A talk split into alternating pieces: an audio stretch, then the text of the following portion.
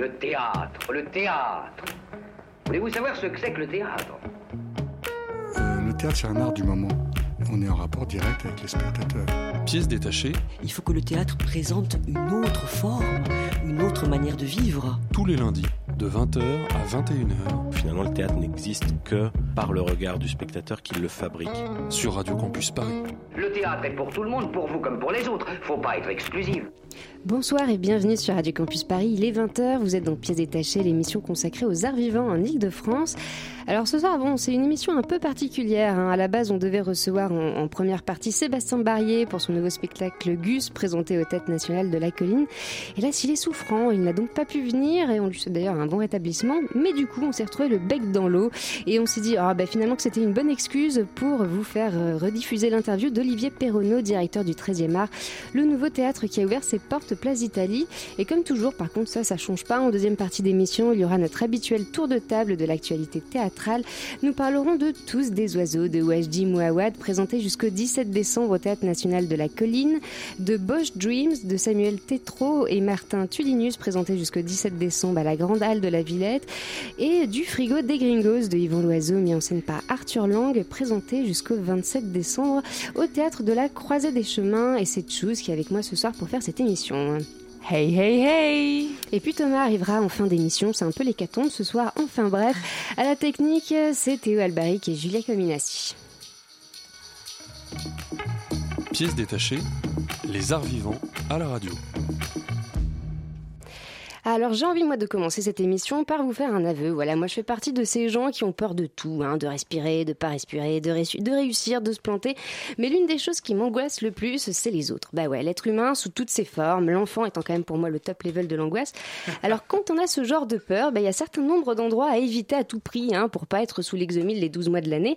La grande priorité, bien sûr, c'est les endroits où de nombreux êtres humains aiment se regrouper. Souvent, hein, c'est pour s'adonner à ses plaisirs favoris, comme le shopping, parce que c'est bien connu. Quand l'être humain aime, eh bien, il ne compte plus. Il est capable de passer des heures au même endroit, exercer son pouvoir d'achat, et c'est pour cette raison que les centres commerciaux ont vu le jour. Aménagés pour pouvoir y passer des journées entières sans avoir besoin d'en sortir. Après avoir acheté un caraco chez Camailleux, vous pouvez faire une petite pause chez Hippopotamus avec un bon hippo burger. Alors forcément, hein, moi quand on m'a dit qu'un théâtre venait d'ouvrir au centre commercial Italie 2, je me suis dit mais d'où Jésus, il va me falloir une certaine dose de Prozac pour pouvoir pénétrer dans l'antre de la bête. Et pourtant, me voici un samedi après-midi à 14h à franchir les portes vitrées de ce centre commercial pour aller assister à la représentation de The Pianist au 13e art, le nouveau théâtre de la rive gauche. Donc du clown, des gens, des enfants qui s'amusent. Bon, je dois l'avouer, j'étais quand même un peu angoissée, mais je me suis dit, pour une fois que je voyais du positif dans un centre commercial, parce que du spectacle vivant, accessible à des personnes qui n'y sont pas forcément habituées, un endroit propice, propice à aider les gens euh, à pousser les portes d'une salle de théâtre. Alors pièces détachées, ne pouvait pas ne pas vous présenter ce nouveau lieu un peu hors norme et c'est pour cette raison que nous avons invité Olivier Perronneau, directeur du 13e art. Bonsoir Olivier. Bonsoir. Alors, bon, attendez, je me mélange dans mes fiches, non, mais voilà. je peux, je peux dire quelque chose en attendant parce Ouais, que en fait, j'ai eu exactement votre euh, votre ressenti quand je- on m'a dit Ah ben, euh, on c'était voudrait ouvrir un théâtre dans le centre commercial dans le 13e et je me suis dit j'y vais pas en fait donc euh, Oui, c'est vrai. ancien cinéma centre commercial plus euh, 13e arrondissement je dis il y a rien pour plaire et en fait c'est vrai il y a rien pour plaire dans- pour un- faire un théâtre et j'ai fait comme vous j'y suis allé euh, malgré moi et en voyant ce lieu je me suis dit non c'est pas possible il y a vraiment quelque chose à faire Mais d'ailleurs, comment ça s'est passé euh, Parce que bon, euh, ce lieu à la base c'était un cinéma, si j'ai Mhm. bien compris, donc qui a fermé et donc, paf, juste pour rire, dont vous faites partie, qui est, vous êtes directeur euh, France. Est-ce que vous pouvez déjà nous présenter juste pour rire pour les gens qui connaissaient très pas Parce que Alors, juste pour rire rapidement, c'est le leader mondial de l'humour. C'est un groupe québécois qui est incarné par Gilbert Rozon, que beaucoup d'entre vous connaissent pour être jury Incroyable Talent. Il a fondé sa fortune et son, son groupe en étant d'abord manager de traînée, puis après en se disant qu'il n'y avait pas de festival d'humour dans le monde. Il a créé le festival de Juste pour Rire à Montréal, 2 millions de spectateurs par an. Et puis, euh, sans doute que vous avez vu euh, les émissions Surprise Surprise, euh, des vidéos gags à la télé. Puis il a été le producteur de Foresti, Dubosc, Ruquier quasiment tous les humoristes français en fait. et vous, comment vous êtes retrouvé directeur d'ailleurs euh, Ah, France ouais, ça non, mais ça faudrait une émission à part. mais en fait, moi je viens du théâtre public, je dirige des scènes nationales et des scènes conventionnées depuis 17 ans. Et c'est un jour Gilbert Rozon vient dans un de mes théâtres pour voir un spectacle qu'il avait envie de produire. Et euh, on avait fait un festival de spectacle visuel. Enfin, j'avais euh, fait un festival de spectacle visuel. Et il m'a dit, je voudrais que tu fasses la même chose à Montréal. J'ai dit pourquoi pas? Et il m'a dit si tu veux je, je te propose de diriger le, le, bureau France en ayant une partie consacrée au spectacle visuel. Ce qui paraissait totalement inconcevable pour quelqu'un qui vient du, du public comme moi. Et puis je sais pas pourquoi. Sans doute parce qu'il était du Québec j'ai dit oui J'adore le Québec. Les Québécois sont plus sympas. Ah ouais. Pas, non, franchement, il y a pas. Je suis désolé. Autant vous êtes très gentils tous, hein. mais les Québécois, non, il y a, y a pas, y a pas bataille. Alors ça a été quand même euh, hyper compliqué, il me semble, non, pour l'ouvrir euh, ce théâtre. Vous êtes tombé, euh, j'ai vu sur sur des eaux, non? J'ai vu qu'apparemment il y avait eu des petits problèmes ouais, pour l'ouverture. Ouais, il y a eu des problèmes pour l'ouverture, mais en fait c'est parce que le, le, groupe Amerson, donc qui est propriétaire du centre commercial, a décidé de faire les travaux. Jusqu'ici tout va bien, sauf qu'on a fait des travaux en six mois et faire un théâtre neuf en six mois de 900 places, plus une salle de 150, plus un studio télé, plus une salle de répétition, plus un bar-resto. Enfin, je sais pas, vous avez tous peut-être un jour vu une maison se construire. De toute façon, il y a toujours des problèmes, donc on n'y a pas échappé. Puis alors, les, les, en fait, les normes de sécurité dans un théâtre qui se trouve en sous-sol sont 100 fois plus compliquées que des théâtres normaux. Donc, on a eu tout ça par-dessus, ce qui fait que la commission de sécurité nous a autorisé à ouvrir à 19h27 pour le premier spectacle à 20h30. Et euh, moi, je me demandais comment Juste pour rire s'était intéressé à, à, à, faire un théâtre comme ça dans un centre commercial.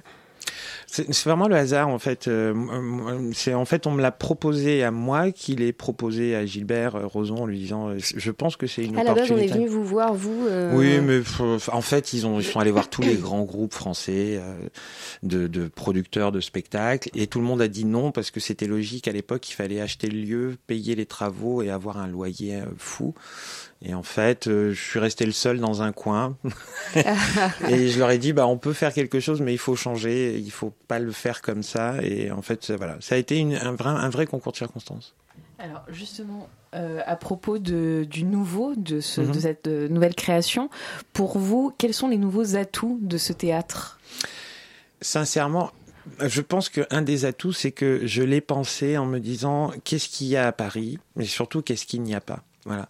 Comment fonctionne un théâtre privé? Parce que moi, je viens du théâtre public, donc il a fallu déjà que je comprenne la mécanique du théâtre privé. Le théâtre privé, c'est quand même un lieu qui ouvre généralement de 20 heures euh, quand le premier spectacle est, puis qui va fermer à 23 heures. C'est un lieu où il y a souvent une pièce. On essaye qu'elle dure six mois, un an, si c'est possible deux ans, c'est-à-dire que ça dure le plus longtemps possible. Je me suis dit, bah, on va renverser, on va prendre peut-être les atouts du théâtre public parce qu'il y en a beaucoup, notamment dans les créateurs, et on va faire aussi une espèce de mix entre le théâtre public et le privé, c'est-à-dire de faire des exploitations courtes, parce qu'on est dans un centre commercial qui draine 13 millions de visiteurs par an, donc il n'y a pas qu'à Mailleux, mais euh, et qui viennent voir euh, donc euh, tout ça, et je me dis quand même c'est le même potentiel que Euro Disney, donc à un moment donné je peux arriver peut-être aussi à les intéresser au spectacle. On va faire des exploitations courtes, on va faire du service aux personnes avec un service de taxi, avec des services de babysitting, donc on va essayer de mélanger le, ce qu'on fait de mieux et ce qu'on sait faire dans le théâtre public et ce qu'on sait très bien faire dans le théâtre privé. Voilà, c'est ça un peu la, la, nouveauté, je pense, du 13e art.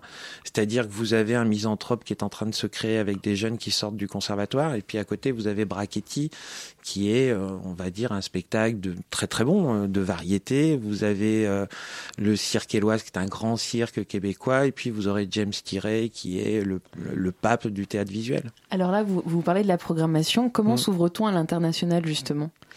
Bah ça c'est mon histoire plus personnelle parce que quand je en fait à Nevers j'ai accueilli Philippe Gentil en résidence qui est le, le, maître des marionnettes absolu et du théâtre visuel. Et en fait je me suis intéressé. Moi je viens du théâtre classique donc pour moi c'est le verbe c'est le mot. Et d'un seul coup avec un maître comme ça je me suis ouvert au spectacle visuel en découvrant qu'on pouvait d'ailleurs faire des spectacles visuels avec énormément de dramaturgie. Puis on en voit aujourd'hui de plus en plus. Et ça a été une espèce de passion. Et du coup comme le groupe Juste pour rire est un groupe international je me suis dit bah ça tombe bien on va effectivement faire des spectacles qui viennent d'un peu partout. En 2019, par exemple, on aura le National Theatre de Londres qui viendra euh, présenter une pièce anglophone. Voilà, c'est quelque chose qui, je pense, aussi manque à Paris. Ce sont des spectacles anglophones. Il y en a quand même très très peu. Aujourd'hui, ça vous on ne se dirait pas, nous, on va avoir un spectacle, en, un film en VF, on va aller le voir en VO. Et ben, le théâtre aujourd'hui est en VF partout euh, en France maintenant. On est, on doit être le seul capitale européenne à pas avoir de théâtre en anglais permanent. Ah, vous trouvez pas justement que c'est en train d'évoluer quand même ces derniers temps? Si, un petit peu, mais ça évolue via des très grandes institutions, le Festival d'automne, le Théâtre de la Ville, etc. Mais dans le théâtre privé, très peu. Même maintenant, même s'il y a des passerelles entre le théâtre privé et le théâtre public. Et justement, avec Juste pour rire, vous arrivez peut-être à faire venir des gens non, de, l'international, non avec Oui, bien votre rôle de directeur euh? Bien sûr, parce qu'on a un bureau à Londres, à Singapour, à Los Angeles, à New York. Donc du coup, je vais me renseigner auprès des directeurs en disant qu'est-ce qui marche en ce moment, qu'est-ce qu'on fait, qu'est-ce qu'on coproduit. Et ce qui est plus facile aussi pour nous, parce que je pourrais pas faire une pièce pendant seulement trois semaines si elle n'était pas déjà coproduite par d'autres pays. Donc c'est comme ça qu'on arrive à s'en sortir aussi. Et justement, le fait que ce soit des courtes euh, exploitations, est-ce que ça gêne pas euh, Est-ce que euh, les gens viennent quand même ou est-ce qu'il n'y a pas vous vous dites pas qu'il y a les gens loupent parce que c'est quand même court? Oui, mais c'est un gros pari. Mais en fait, on, ne se pose pas la question quand on va au théâtre du Rond-Point ou au 104 ou au théâtre de la ville. On sait que c'est des exploitations courtes. Et en fait, dans le privé, on a cette peur. D'abord aussi parce qu'on est financé si on fait des, exploitations longues. Donc nous, on n'est pas financé parce qu'on fait des exploitations courtes. Mais en même temps, je me dis quatre semaines du pianiste, c'est génial et c'est ce qui se passe dans tous les grands théâtres de Paris, que ce soit ceux qu'on vient de citer. Et justement, le pianiste, donc nous on est allé le voir euh, avec Chous samedi, donc c'est du clown. Et il y a, donc j'ai vu, euh, donc euh, à 14h et à 19h. Mm. et est-ce que les gens viennent aux deux Vous êtes adapté les horaires avec le centre commercial ou Oui, on, ce qu'on s'est dit, il y a quand même beaucoup. Alors on était surpris parce que 14h, franchement, on n'y croyait pas ah tellement. Et on s'est rendu compte quand même qu'il y avait une vraie population de, de gens qui venaient avec leurs enfants dans le centre commercial. Et très sincèrement, si j'étais môme ou si j'avais 7, 10, 4, 14, non, je vais faire les magasins. Mais si j'ai 10 ans, je préfère aller voir un spectacle d'une heure pendant que ma mère va faire les courses plutôt que d'aller euh, faire les courses avec elle. Et ça, on le voit, il y a vraiment beaucoup de gens qui le font.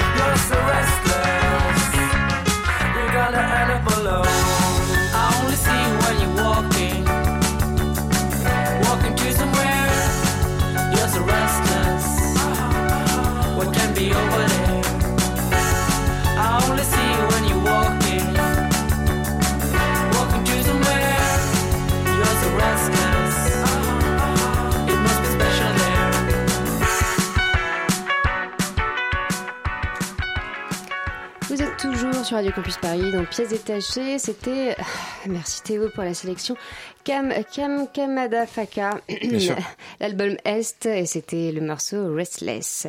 Et nous sommes toujours en compagnie de Olivier Perronneau, directeur du 13e art, le nouveau théâtre qui vient d'ouvrir ses portes à Place d'Italie. Ouvrir un théâtre n'est pas anodin, encore moins dans un centre commercial. Parlons du public. Vous, vous, dites, vous disiez tout à l'heure qu'il y, avait euh, un nouveau public que vous vouliez créer. Mhm. Euh, quel type de public? Y a-t-il une sensibilisation au niveau de la part des jeunes? Parce que à la base, les, les personnes qui vont au centre commercial, c'est pour faire leurs courses. Comment les, comment les attirer? Bah, en fait, je, je pense qu'on peut déjà travailler comme un théâtre normal. Un théâtre normal, il a une programmation, sauf que je suis un théâtre privé, donc je vais pas, vous l'avez vu dans la programmation, il n'y a pas forcément d'énormes théâtres d'affiches. Donc moi, je vais travailler différemment. Je vais travailler avec le public du centre commercial, évidemment, mais je vais surtout travailler avec le public local. Ce que ne font, ce que font assez rarement les théâtres privés, c'est-à-dire que moi, je suis implanté dans, dans un arrondissement où il y a 750 000 personnes qui vivent à moins de 20 minutes à pied du théâtre. Si je suis pas trop bête, euh, bah, je vais essayer de faire des actions en faveur de ces gens-là qui, et depuis qu'on a ouvert, le premier jour, on se dit on va faire des visites guidées, ce qui est totalement stupide, et on fait des visites guidées, on a eu 500 inscriptions, on était archi complet. Pour faire des visites guidées du théâtre. Hein. Ouais, tout à fait. Et en fait, on, se rend compte qu'il y a une population autour du théâtre. Alors quand je fais Brachetti, bien sûr, il y a des gens qui viennent du 18e, du 19e, de, de partout, en fait, d'autour de, Paris. Mais quand je fais le misanthrope, quand je fais euh, Roman Fressinet, quand je fais des jeunes humoristes ou quand je fais, euh, je sais pas quoi, le pianiste, bah, je vais m'intéresser aussi au public qui est autour de mon lieu. Alors ça, ça veut dire une équipe dédiée qui fait des relations publiques, ce qui est le cas dans le théâtre public, mais ce qui n'est pas forcément le cas dans le théâtre privé.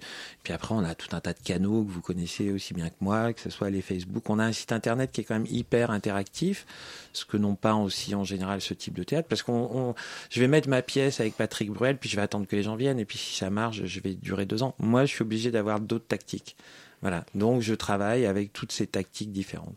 Et vous avez remarqué que vraiment c'était un public novice du théâtre qui venait? Beaucoup, beaucoup, et c'est super. Donc soit c'est un public qui vient, alors c'est assez drôle, soit c'est un public qui vient du théâtre public, donc ça c'est cohérent, soit c'est un public qui vient du théâtre privé, mais euh, ils ont les, les, les, les, retours des théâtres privés, donc c'est aussi assez joli. Mais pour l'instant, le gros du public qu'on a, c'est un public local en fait, qui est autour et qui n'a pas de théâtre à part le théâtre 13, qui est un théâtre d'arrondissement, qui est magnifique, qui a une super programmation, mais qui ne propose pas la même chose que nous. Et en fait, on se rend bien compte que les gens avaient besoin d'un lieu culturel. Et quand je suis allé le présenter à Montréal, ce projet, j'avais fait une carte de Paris en disant voilà, on a tous les théâtres sont là, les gros théâtres, et nous on est là. En fait, il y a rien autour. Et c'est là où un type du Québec m'a dit bah il y a peut-être bien une raison s'il y a rien autour. Donc en fait, ce qui était hyper positif pour moi était très négatif pour eux. Mais en fait, non, c'est comme si on était le seul théâtre à Strasbourg. Vous imaginez? C'est énorme. Et vous avez l'impression de vous être adapté au centre commercial, euh, au public du centre commercial? Un peu euh, mais en fait, je, vous savez, il faut, faut savoir que les, les, les, trois lieux, qui, les trois théâtres qui sont déjà dans des centres commerciaux, c'est-à-dire Évry, Tarbes et Marseille, à ma connaissance, sont des scènes nationales, c'est-à-dire des, des, gros théâtres publics qui se sont rendus compte que, effectivement, le public qui, qui vient dans un centre commercial, c'est un public qui potentiellement peut venir au théâtre. Je veux dire, on va tous acheter nos courses à Carrefour, on va tous à la Fnac, etc. Donc, si nous, on a un langage qui dit, vous êtes venu pour faire un achat, mais vous pouvez aussi vous divertir, vous pouvez vous instruire, vous pouvez vous éduquer. Je vois pas pourquoi on pourrait pas le faire. Et c'est drôle d'ailleurs parce que on part, pour le coup, on est le seul théâtre privé dans un centre commercial, alors qu'en général, ce sont des théâtres publics. donc, on sait qu'il y a une vraie relation avec ce public et qu'il faut qu'on la travaille. Mais vous pensez qu'il faut démystifier justement un peu le théâtre pour, euh, Ah oui. Enfin, moi, ça fait 27 euh, ans que je dirige des théâtres et je sais que le premier frein à l'accès à la culture, on, fait des, enquêtes, en veux-tu, en voilà, et en fait, on sait que le premier frein, c'est la peur. C'est parce qu'on est des espèces de... Moi, quand j'étais dans le théâtre public, on avait l'impression d'être des cathédrales de la culture, des, on était les sachants, alors que les gens, ils ont juste peur de rentrer chez nous. Et si vous avez une vraie relation amicale, fraternelle, en disant venez, vous allez voir, vous allez peut-être pas commencer par ça, on va peut-être pas commencer par 4 heures de Brecht, ça va être un peu compliqué, mais on va commencer par un pianiste et puis après on ira voir la cantatrice chauve avec Boringer parce que vous la connaissez, puis après on va on va évoluer ensemble et c'est comme ça que dans les théâtres on y arrive. Et non, pardon, vas-y, chose. Non, c'est que tout à l'heure, vous parliez de la programmation et c'est mmh. grâce à Juste pour Rire que, qui vous aide énormément parce que vous mmh. avez déjà vu les pièces euh, euh, par, par d'autres contrées. Maintenant, euh, maintenant, si quel, comment on peut, euh, jeune comédien qu'on est, venir, on peut frapper à votre porte et dire j'ai une pièce à vous proposer, est-ce que vous pouvez nous regarder? Parce bah que non, non seulement déjà trois fois depuis qu'on est ouvert, trois fois il y a des jeunes comédiens. Alors nous, on, évidemment, en fait, on a une économie qui fait que on peut pas tout tout faire et tout accepter, mais le, le, le metteur en scène qui me vient me voir en me disant voilà j'ai envie de faire un truc un peu fou, c'est je veux prendre des jeunes qui sont euh, dans les conservatoires de Paris et qui sont dans les cours de théâtre des conservatoires de Paris et on va leur montrer un misanthrope façon professionnelle. Lumière, création, costume, décor, etc. Et on va le faire. J'ai dit, mais bien sûr, c'est génial. Donc, on, va financer ce projet. Après, il faut qu'il soit non pas rentable, parce que juste pour rire, ne me demande pas de gagner de l'argent, il me demande de ne pas en perdre. Mais c'est ce qu'on nous demande aussi dans les théâtres publics. Alors, je suis pas financé, je suis pas financé par la ville de Paris, par le ministère de la Culture, mais des projets comme ça, ça peut exister en fait. C'est pas si fou que. Parce qu'en fait, vous êtes vraiment un mi-chemin entre le théâtre privé et le théâtre public, et aussi concernant euh, la, la carte adhérent que les théâtres privés ne, ne font pas. Ne font pas. Non. Alors qu'est-ce que c'est cette carte bah, C'est une carte, vous pouvez prendre, euh, bah, les, les, jeunes, euh, je crois que c'est à 15 euros, et après vous avez des tarifs réduits sur tous les spectacles de la saison. Donc on négocie avec tous les producteurs, puisqu'on fait aussi de la location de salles, pour que les gens aient des tarifs préférentiels à tous les spectacles. Ce qui effectivement n'existe pas dans le privé, mais parce que pour la simple et bonne raison que très souvent ils ont un spectacle où ils espèrent qu'il va durer 6 mois, 8 mois, 1 an. Donc euh, c'est vrai que pour avoir une carte d'adhérent pour deux spectacles, c'est compliqué. Nous, euh, je crois que cette année, on aura 80 spectacles. 80 spectacles, ah oui, mm. quand même.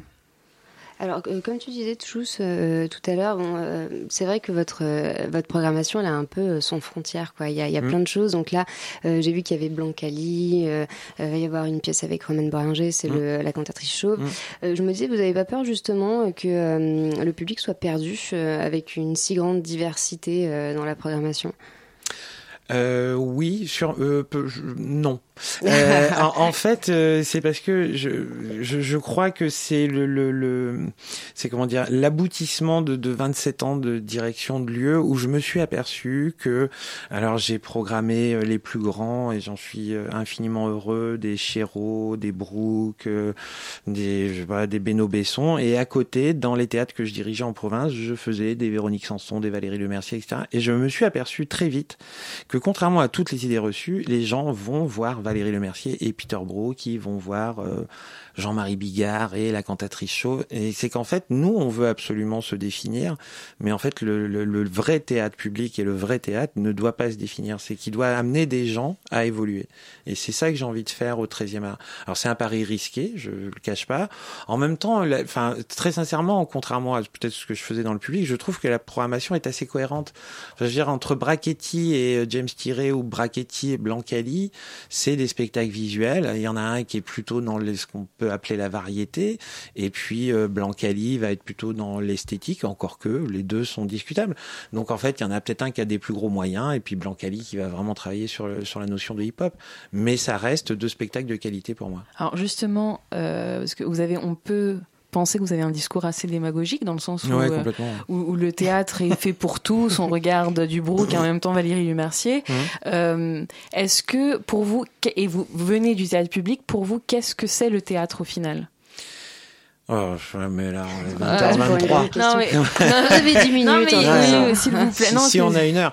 Bah, le, le, théâtre, pour moi, c'est, euh, vous savez, quand j'étais, euh, je me suis toujours dit que le vrai problème des théâtres, c'est que quand on vous a appris à lire, on vous a pas appris à lire du Hugo ou du, du, du, Duras tout de suite.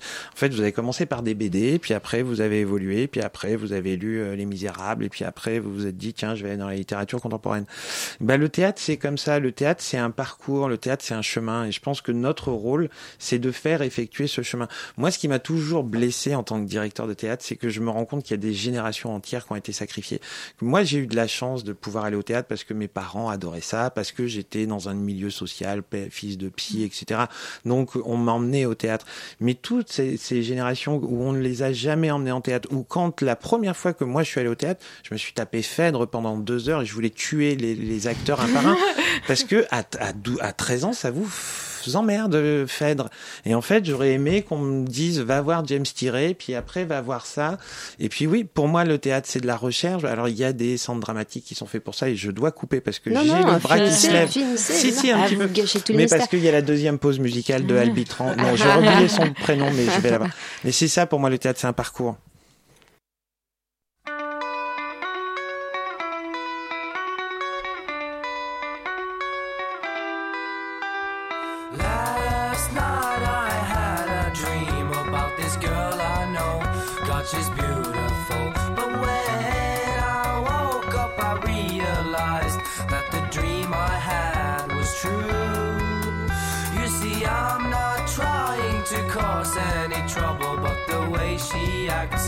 Makes it difficult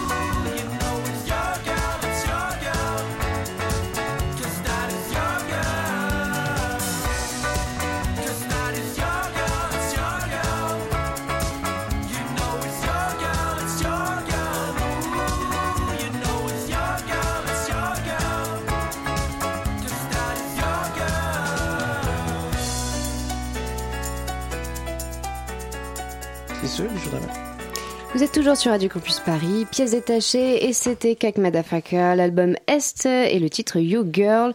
Nous sommes toujours en compagnie d'Olivier Perronneau, directeur du 13e art. Juste pour rire, quelle est l'influence Rigolons un peu. juste pour rire, exactement. Euh, quelle est l'influence qu'a cette euh, compagnie sur euh, sur le théâtre? Parce que là, vous parlez sur le 13e art ou sur le théâtre Non, en général? non, sur le 13e art. C'est-à-dire que premièrement, elle a elle, elle a une influence sur la programmation. Enfin, vous allez. ouais, pas tant. Non. Pas, pas, pas, tant que ça? Non, en fait, quand Gilbert Rozon me dit, me dit qu'est-ce que tu veux faire dans ce théâtre? Je dis bah, je, vais faire ce que je sais faire, c'est-à-dire mélanger les genres, mais en même temps, je vais répondre aux besoins du groupe, c'est-à-dire montrer que le groupe euh, n'est pas celui qu'on croit seulement. Donc juste pour rire, vous, c'est surprise, surprise, c'est les gags, c'est Foresti, c'est du Bosque. Et en fait, quand on va, euh, ce qu'on disait tout à l'heure en Angleterre, ils coproduisent avec la Royal Shakespeare Company, ils font des comédies musicales à Londres, à New York, ils font un festival hyper branché à Adélaïde. Donc c'est de dire, mais pourquoi on montre pas ce que c'est que ce groupe-là, en fait, qui n'est pas que parce que juste pour rire, on a l'impression que c'est que de l'humour. Bah non. Et j'avais envie de montrer ça et je l'avais envie de le montrer à travers une programmation qui soit très diversifiée à l'image du groupe Et j'ai pas, euh, en plus, euh, vraiment, c'est ça qui est euh, incroyable avec Gilbert Rozon, c'est que jamais il m'a dit, je veux que tu programmes ça, je veux ça, ça, il faut faire tant d'humour, tant, tant de fois par an. Non, jamais. En fait, j'ai eu la liberté de le faire en essayant de répondre quand même à, en étant cohérent avec ce qu'est le groupe. Mais j'ai l'impression que quand je programme James Tiré ou Gentil, je suis cohérent avec le groupe. Moi, je me, j'aime bien, je reviens encore sur le centre commercial, mais je me posais une question. je suis désolée, je suis une fixette. Il y a Zara dans le centre commercial, puisque c'était la bonne question. Euh, non, en fait, ouais, je me demandais, est-ce que vous n'avez pas peur justement euh, que, euh, que le théâtre se fasse happer par la consommation? C'est-à-dire que les gens, du coup, viennent comme ça et. c'est une question que je voulais vous poser tout à l'heure aussi parce que on était donc en train de regarder The Pianist mm-hmm. et il y avait des gens effectivement qui rentraient au bout d'un certain temps, même si le spectacle avait commencé. Est-ce que c'est une Comment vous voyez ça Non, mais ça c'est pas dû au centre commercial, c'est dû parce qu'on a, je, peux, je peux pas dire le nom de fournisseur parce que ce serait vraiment terrible pour Orange que je les cite. Mais en fait, comme ils devaient nous installer la fibre et qu'on l'a pas installé, enfin qu'ils l'ont pas installé, en fait, on a des retards et donc il y, a des gens qui arrivent en retard. Donc c'est vraiment pas dû au centre commercial. Moi, ça me fait euh, non. vous savez ce qui a, ce qui a fait pencher aussi la balance, c'est que on pourrait euh, se dire que l'entrée du théâtre, parce que vous, vous êtes rentré par le centre commercial, vous avez tourné à gauche, et en fait, il y a des portes qui donnent directement sur le théâtre. Ça, ça m'a beaucoup touché. C'est-à-dire s'il avait été au fin fond du centre commercial, où il a fallu que je passe par tout un univers, mais en fait que moi, il y ait des bulles de, de, de, de sauvegarde, euh, des bulles de culture à l'intérieur de lieux de consommation frénétique, je trouve ça franchement plutôt rassurant. Alors c'est vrai, ce qu'on disait que sur Facebook, on s'est fait, on s'est fait latter comme ça, mais en fait, j'ai envie de leur dire, écoute, écoutez, si justement dans ces endroits qui sont peut-être euh, les, rois du commerce, etc., il y a des bulles de réflexion, il y a des bulles de liberté, il y a des bulles d'expression artistique, eh ben, mais faisons un théâtre dans chaque centre commercial de France, très sincèrement. Alors, ce qui est chouette aussi dans cette, c'est que euh, vous avez un studio de télé. Mm. Euh, ah, est-ce que vous allez vous en servir euh, pour certaines représentations? Je sais pas, vous allez pouvoir mélanger plein de ça, tu as un projet ah non, je, sens que je vais avoir un projet. Non, pas du tout. alors, le, studio d'enregistrement télé, c'était alors d'abord pour répondre à une besoin du groupe, parce que nous, on a quand même aussi beaucoup d'humoristes à développer, dont un dont je vous conseille vivement, c'est Roman Fressinet, qui je pense est le futur très grand de l'humour, parce qu'il est totalement barré.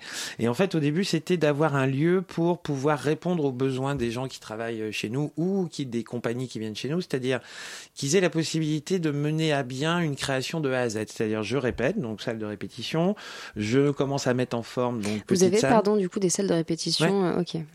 Et euh, à un moment donné, il va falloir que je fasse des mini clips, des mini vidéos, des, des enregistrements, etc. Donc j'ai un studio d'enregistrement qui est loué au Kidam, qui est loué à des, des, entreprises ou des choses qui veulent, qui veulent faire des, réalisations, mais qui sert aussi aux euh, créateurs qui viennent chez nous parce qu'aujourd'hui, la communication passe par Facebook, passe par les réseaux sociaux, et donc ils ont cet outil-là à leur disposition. Alors, ce qui est chouette, c'est que vous avez aussi, euh, vous êtes bien sur l'accueil du public. J'ai l'impression que c'est essentiel euh, dans, dans, ce théâtre. Et vous, justement, vous avez quelque chose pour faire du babysitting, c'est-à-dire que les gens qui peuvent venir voir une pièce peuvent laisser leurs enfants. Donc c'est ça, tranquillement. on, a des, consignes à enfants où vous pouvez les enfermer. Alors ça, pour l'instant, on a un service de babysitting qui vous envoie chez vous un babysitter. Ça, c'est ce ah, qu'on a pour l'instant. Très prochainement, ce qu'on fera, c'est que vous allez venir à une représentation genre à 15 heures, mais vous allez venir voir la cantatrice chauve, donc votre enfant de 3-4 ans, je pense que ça va vraiment pas lui plaire. Donc on va faire des mini-représentations pour enfants dans la petite ah bah c'est ce que j'allais vous demander. Ça, c'est dans un deuxième temps. Donc là, ça va être quoi Des spectacles Ce sera euh, des spectacles pour enfants, mais pareil, euh, je, je, pense qu'on n'est pas obligé de faire des ballons euh, et vous savez ce qu'on ah, fait dans les fêtes. Voilà, on peut aussi. Alors pour le coup, euh, moi qui était, ça c'était mon, mon grand mon grand credo quand j'étais dans le théâtre public. Je pense que plus on éduque un enfant jeune à la culture, plus on peut lui proposer des choses complexes. Et je l'ai remarqué parce qu'on avait une très grosse programmation dans les théâtres que je dirigeais avant, jeune public, de zéro. Et à partir de zéro, même de zéro, on allait dans les crèches faire des spectacles sur l'art contemporain, sur la musique contemporaine, etc. Et je peux vous assurer qu'à 13 ans, d'ailleurs j'ai vu, c'est vraiment le plus beau truc de ma vie, j'ai vu une jeune fille qui est venue au 13e art qui m'a dit je venais à Nevers voir des spectacles et du coup, quand j'ai vu que vous ouvriez, et euh, je, suis allé, et elle va au 104, elle va au théâtre de la ville, elle va. Moi, je me suis dit rien que pour cette jeune femme là, j'ai, ma vie a été bien sur dans le théâtre. non, mais c'est vrai. Ouais. Bah écoutez, il Ouais, c'est vrai c'est pas, pas grand chose, mais, Mais bon. c'est vrai que c'est déjà bien, ceci dit. Non, mais c'est super de se dire que quelqu'un qui est allé au théâtre chez vous, enfant, et qui s'est dit oui, le, théâtre est accessible, oui, et qui a du coup eu des formes de plus en plus complexes à affronter, qui les a affrontées sans peur, parce que quand vous êtes un enfant, vous pouvez voir n'importe quoi, vous allez l'affronter sans aucune Et peur. Vous pensez d'ailleurs euh, que justement en France, on n'est pas assez préparé euh, Ah, mais bien sûr, mais c'est parce que en France, on devrait avoir l'obligation de faire, de présenter. Et alors, euh, pendant longtemps, le théâtre pour enfants ça a été considéré comme un théâtre mineur, alors que ça devrait être euh, aujourd'hui le théâtre qui devrait être le plus financé. En proposant, il y a, il y a des écrivains, je suis désolé, des Melchior, des gens comme ça qui écrivent pour les pour les Ah. enfants, qui sont extraordinaires. Et c'est c'est ça qui nous manque en fait, c'est ce travail-là. Bah écoutez, courez alors euh, au 13e art, euh, au centre commercial Italie 2, pour découvrir ce théâtre et la programmation qui est super. Merci, Merci. beaucoup, Olivier. Perronneau, d'avoir à été avec nous aujourd'hui. Et euh, dans quelques instants, reste avec nous parce qu'il y a le tour de, théâ- de table, oh, je vais y arriver, dis donc, la feu de, voilà, de l'actualité théâtrale.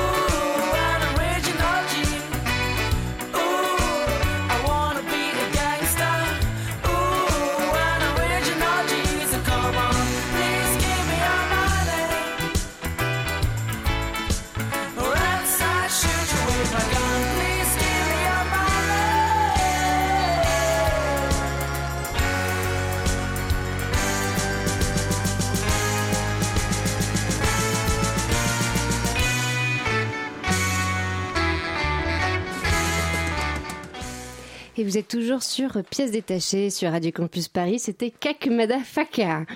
Et tout de suite, c'est le tour de table des spectacles de la semaine.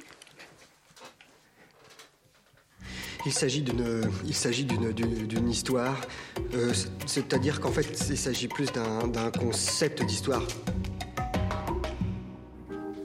Et ce soir en chronique, nous parlerons de Tous des oiseaux de Wajdi Mouawad, présenté au- jusqu'au 17 septembre. Allez, il y a Thomas Silla vient de nous rejoindre, Je suis de retour. Yeah. On m'a piqué ma place Ah, de présentateur. Je suis pas bien là. Ah, je suis pas bien là. Anna Wintour là.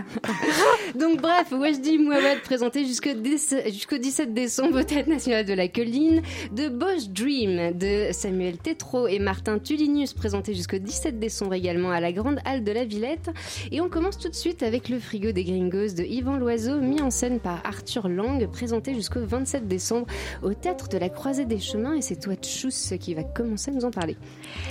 Le frigo des gringos est un seul en scène interprété par Yvan Loiseau, un professeur d'histoire qui n'est pas tout seul dans sa tête, nous propose un voyage à travers les siècles dès la première minute. Nous remontons le 20e, 19e, 18e, 17e, 16e siècle pour arriver enfin en 1492 au moment où Christophe Colomb a découvert l'Amérique latine, sans même le savoir, jusqu'à nos jours, en passant par les différentes dictatures de l'Amérique en s'attardant sur la di- dictature chilienne du 11 septembre 1973 et en n'oubliant pas la construction du canal de Panama. Un beau cours d'histoire d'une heure et quart qui nous remémore le passé impitoyable du continent américain. C'est un travail minutieux et ambitieux pour un seul en scène et d'une belle générosité. Yvan Loiseau nous donne une excellente énergie et un excellent punch. Le- Que tu n'as pas bu, toi. que je n'ai pas bu. Ah, non, j'ai- bu du punch, Ah, étiez saoul pendant. Moi, j'ai été saoule quand je suis partie. ouais, Mais dis donc, ça peut altérer ton regard en tant que Pas du tout, spectateur, ça. pas du tout. Non, moi j'ai moi j'ai bu du, du jus d'orange bio qui avait euh, qui nous proposait pour les personnes qui ne buvaient pas d'alcool. En provenance d'Amérique latine, j'espère, les oranges.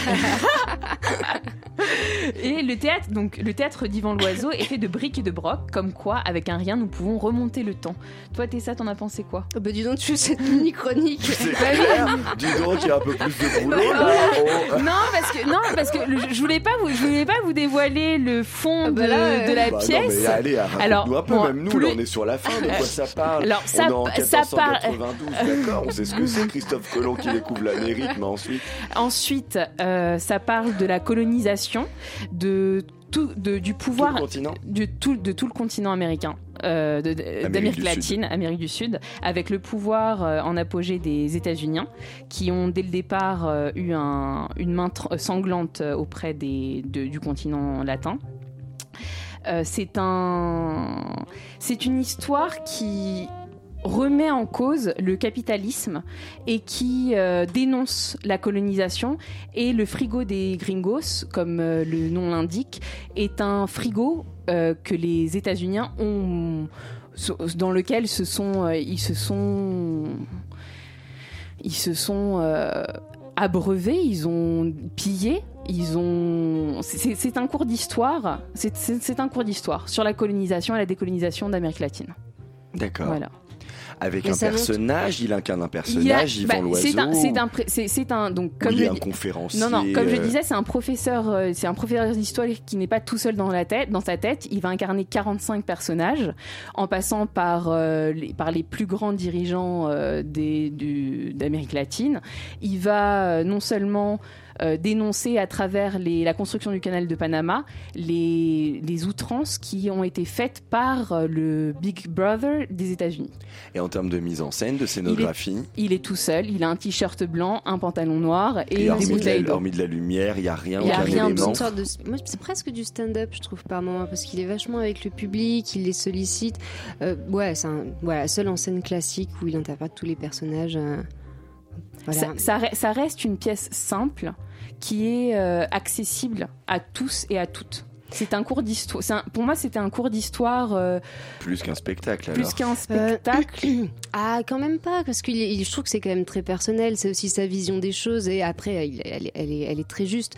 Mais ça reste quand même, euh, c'est pas juste un cours d'histoire froid. euh, Ah non, juste, pas du tout. Avec Paf, paf, euh, il se passe ça, il se passe ça. C'est pas ça va- objectif, quoi. c'est- pas, non, pas du tout. C'est euh, et il a, il a raison. Non, moi j'ai trouvé, enfin, je suis d'accord avec toi. hein, je trouve que c'était quand même, il a une très belle énergie.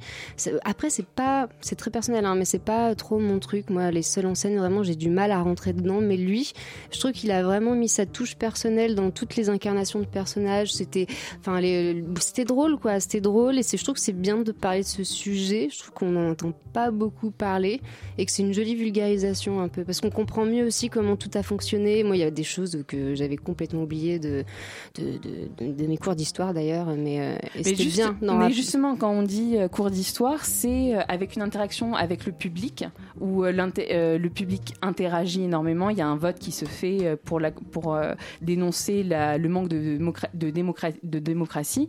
Maintenant, c'est un cours d'histoire parce qu'on apprend beaucoup. Euh, c'est un cours d'histoire ludique. D'accord. Bah, Enfin, ça, est-ce que c'est- tu éclairé c'est très bien. Un cours d'histoire ludique, ok, ça, ça me va. Non. On espère que vous aussi, auditrices, auditeurs, ça vous va. Un cours Bah, d'histoire allez, ludique. allez le voir, le frigo des Gringos de Yvan Loiseau, mis en scène par Arthur Lang, s'est présenté jusqu'au 27 décembre au tête de la Croisée des Chemins. Et on enchaîne avec Bosch Dreams de Samuel Tétrault et Martin Tulinus, présenté jusqu'au 17 décembre à la Grande Halle de la Villette. Alors, Non, vous c'est à l'espace chapiteau, cher ami. Oui, mais ils mettent, tu sais, sur le site euh, Halle de la Villette. Eh D'ailleurs, moi, je me suis gourée, Non, c'est à l'espace chapiteau. Surtout, n'allez pas à la grande halle parce qu'il n'y aura pas le spectacle. Bon, bref, allons-y. Alors, vous l'aurez peut-être compris, rien qu'avec le titre du spectacle, hein, Bosch Dreams, c'est un hommage au grand peintre néerlandais Hieronymus Bosch, plus connu chez nous sous le nom de Jérôme, voilà, Jérôme Bosch. Et pour ceux qui ne le connaîtraient pas, donc c'est un peintre de la fin du XVe siècle qui s'inscrit dans le mouvement primitif flamand, donc, et son œuvre la plus connue est je pense, hein, le Jardin des Délices, qui est un tableau en trois parties, avec d'un côté donc c'est le paradis terrestre, de l'autre c'est l'enfer, et au centre une sorte de jardin paisible. Alors partout autour, hein, il y a des bons hommes et des bonnes femmes tout nus, avec à chaque des recoins des scènes un peu absurdes, voire surnaturelles, des créatures étranges, des insectes, des paires d'oreilles qui volent, voilà. Donc euh, la magie de Jérôme Bosch. Alors pourquoi je vous parle de cette œuvre? Parce que le collectif de circassiens Les Sept Doigts, dont Samuel Tétrault est l'un des directeurs artistiques, et Martin Tulinus, directeur du théâtre République à Copenhague, ont décidé de partir de cette œuvre pour créer leur spectacle. Alors, ça démarre comme s'il s'agissait d'un cours universitaire d'histoire de l'art sur l'œuvre de euh, Le Jardin des Délices avec un professeur qui nous explique l'histoire du peintre et du tableau. Donc voilà, une citation qui est un peu un prétexte pour nous faire entrer dans l'univers de Jérôme Bosch. Et le spectacle va euh, être en fait un espèce de va-et-vient entre ces scènes de cours universitaires avec ce professeur et des scènes qui nous plongent littéralement dans le Jardin des Délices. Alors sur le plateau, c'est sept circassiens qui vont incarner les différents personnages de l'œuvre dans différents tableaux, alors que ce soit les hommes coincés en enfer, les créatures étranges avec des costumes terrifiants, mais également des artistes plus contemporains que l'artiste a influencé comme Jim Morrison, le chanteur des Doors, ou encore Dali. Et bon, euh, le professeur d'histoire de l'art et sa fille, d'ailleurs, je sais pas si t'as compris Thomas, toi, Oui, euh, s'inviteront, comprendre euh, voilà, dans ces sortes de, de tableaux, ou en tout cas de rêves délirants, ces Bosch Dreams, et vont réaliser des numéros donc de jonglage, de trapèze, euh, de bar, etc., etc. Alors bon, ce qui est important de signaler quand même dans ce spectacle, c'est que techniquement, je- personnellement, j'ai trouvé que c'était assez incroyable ce qu'ils avaient fait. On est plongé littéralement dans l'univers de Bosch grâce à des projections et à de l'animation en stop motion de l'œuvre elle-même, ce qui fait que les circassiens interagissent. Enfin, en tout cas, on a l'impression avec ces projections, euh, c'est, euh, ils touchent des choses, ça réagit en fonction avec les animations, comme si en gros ils faisaient partie eux-mêmes de l'œuvre de Jérôme Bosch. Alors vous me direz comment c'est possible Je vous dirais avec beaucoup d'argent et une scénographie assez incroyable quand même, puisque il y a un écran géant dans le fond pour projeter des vidéos. Au centre, le plateau est vide, hein, c'est là, avec des accessoires qui vont venir et partir en fonction des tableaux. Et c'est là euh, où les circassiens donc enchaîneront euh, tous leurs numéros. Et euh, par moment, on a un tulle carrément qui viendra se placer entre nous et les artistes. Et là aussi, hein, projection avec animation, stop motion. On en a plein les mirettes. Alors. Quoi dire de ce spectacle C'est bien parce qu'avec Thomas, on peut être d'accord. Mais en même temps, si oui, non. En fait, moi, je suis ennuyée parce que je suis un peu, je suis un peu partagée. Moi, j'ai trouvé ça plutôt impressionnant techniquement.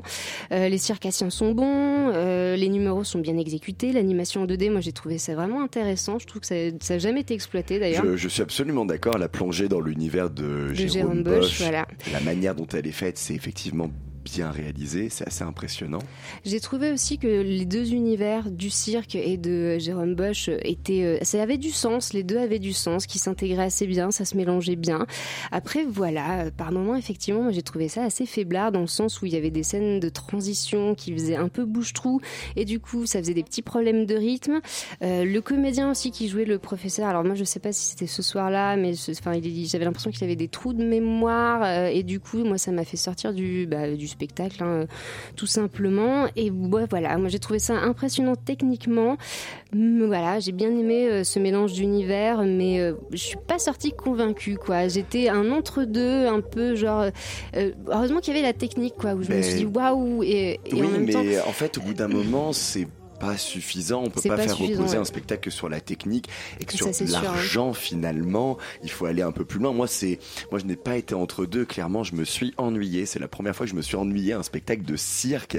Alors, j'ai essayé un peu de comprendre d'où venait cet ennui. Tu l'as dit. Il y a clairement un problème de rythme sur l'ensemble. Pour moi, il en manquait. Et je pense que justement cette histoire en toile de fond de ce conférencier et de sa fille, et puis de cette espèce de course à la cerise qui Ah, une- commence ça, au on début. sait pas ce que c'est. Et en Je- plus, qui atterrit à la fin, c'est Jérôme Bosch en qui fait, il y, y a- il y a donc de nombreux éléments dans ce tableau, le jardin des délices. Et hum, notamment, il y, a, il y a des fruits, dont une fraise et une cerise. Et au bout d'un moment, au tout début, Jérôme Bosch est mourant dans son lit.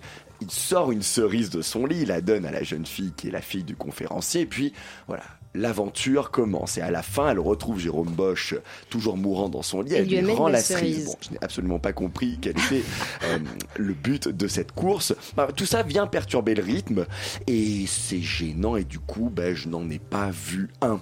Pareil, je n'ai pas senti de tension. Moi, quand je vais voir un spectacle de cirque, je suis toujours en tension par rapport au numéro. Ben là, aucune tension et c'est peut-être à cause, je trouve, du peu de numéros. Quand on y réfléchit sur les 85 minutes de spectacle, je trouve qu'il y avait quand même assez peu de numéros de cirque à vrai. proprement parler. Mais tu sais que c'est rigolo parce que moi j'y ai pensé et je me suis dit ah euh, j'ai pas peur parce que souvent euh, t'as peur C'est ça quand je parle de tension, il n'y a pas, pas de Et- peur, mais moi, de quelque tension. part, j'étais presque contente parce que euh, bien souvent, moi, je suis là, ah là là, ils vont se casser la gueule. Mais ça fait partie de l'expérience du Ah, cirque. ouais, Sinon, ouais, ouais, c'est on passe mais- à côté. Donc moi, là, je suis vraiment passé à côté. Euh, pareil. Donc pour moi aussi, ça manquait de prise, de prise de risque.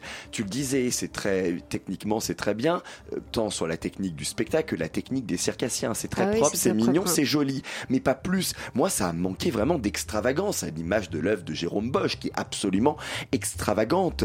On aurait pu partir loin, mais bon, bah, moi, pour ma part, hormis mon siège sous le chapiteau de la Villette, je suis allé nulle part, franchement. Tu sais que c'est rigolo parce qu'il y avait peut-être une 100, ça, les 150 euh, scolaires le soir euh, où j'y étais, moi. Donc il y avait énormément. Ça, ça criait de partout. J'avais l'impression d'être un concert de Madonna. Ah ben, moi c'était blindé, mais non, non, je n'étais pas un concert de Madonna. Et ben, allez voir Bosch Dreams de Samuel Tétrault et Martin Tulinus. C'est présenté jusqu'au 17 décembre au chapiteau de la Villette. Et nous terminons avec, alors là, je vous ai préparé du temps juste pour vous pour cette En chronique. même temps, il est déjà 52. Ah, nous- tous des oiseaux de Wajdi Mouawad présenté jusqu'au 17 décembre au Théâtre National de la Colline. Thomas. Ben, c'est la deuxième fois que je perds la notion du temps au théâtre et les deux fois c'était à la colline. Le spectacle dure 4 heures.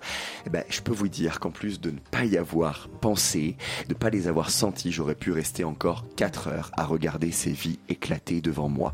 J'ai rarement été aussi concentré pour un spectacle. On aurait dit que je regardais un épisode de Game of Thrones ou de House of Cards, à la différence près que cette création, elle m'a pas simplement dimer- diverti, elle m'a bouleversé. Le fil rouge de la pièce, comme le titre l'indique, une histoire d'oiseau, celle de la légende persane de l'oiseau amphibie, un oiseau fasciné par les poissons qui finit un jour par plonger dans l'eau pour aller à leur rencontre, malgré les mises en garde sévères des autres oiseaux contre les poissons.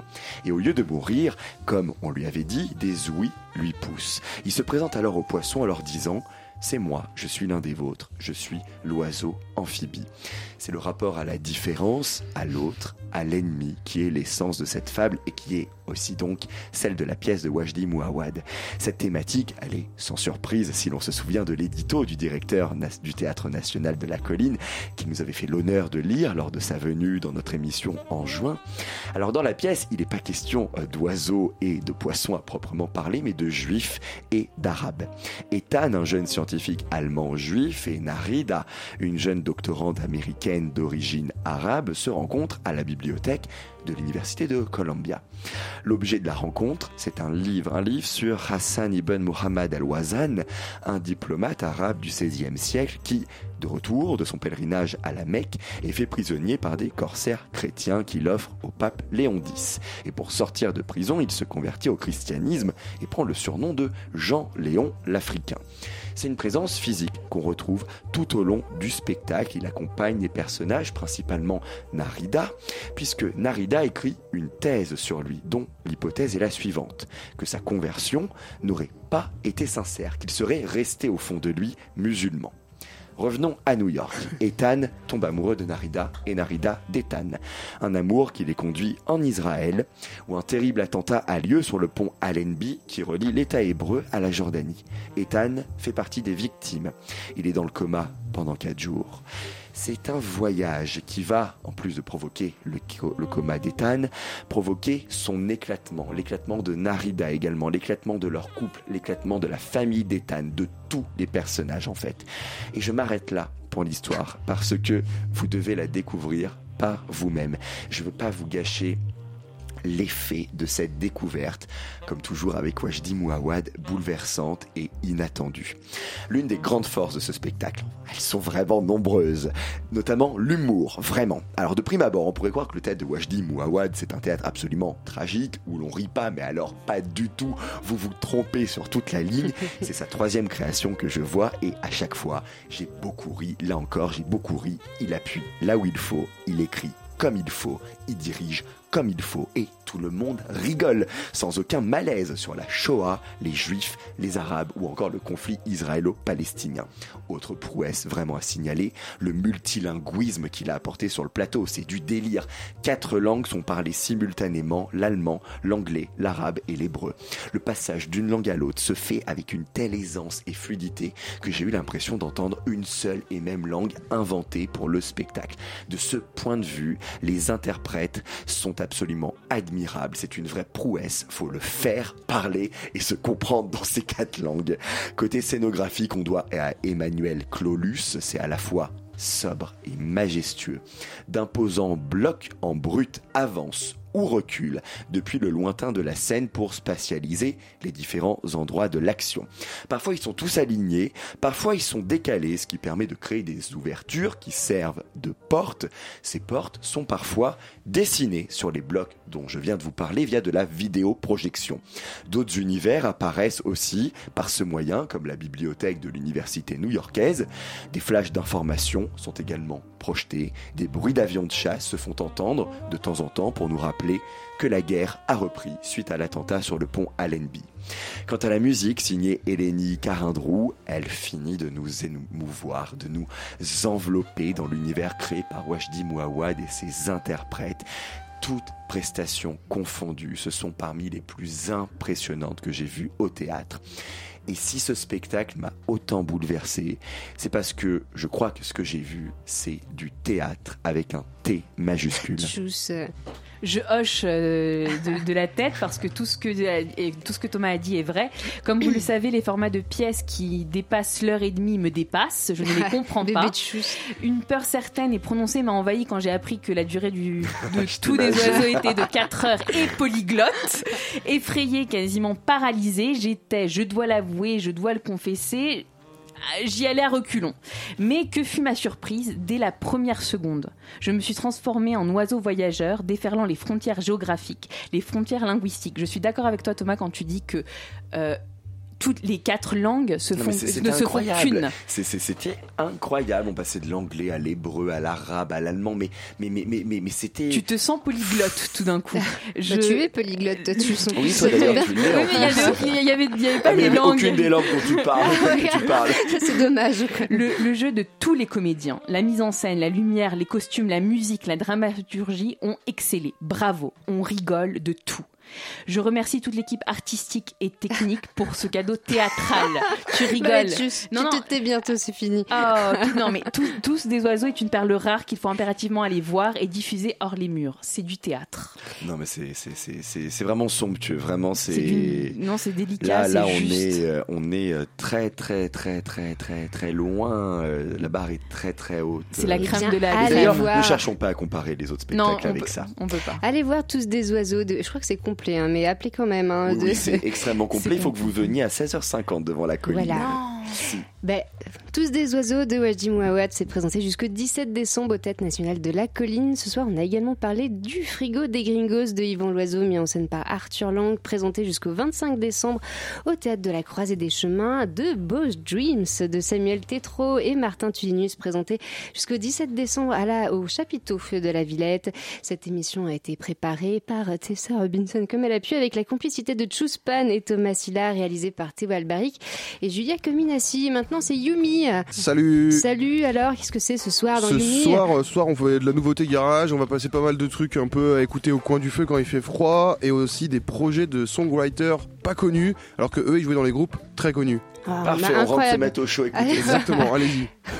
Bien, restez connectés sur le 93.9 FM. Nous, on se retrouve lundi prochain, même heure. En attendant, belle soirée à vous.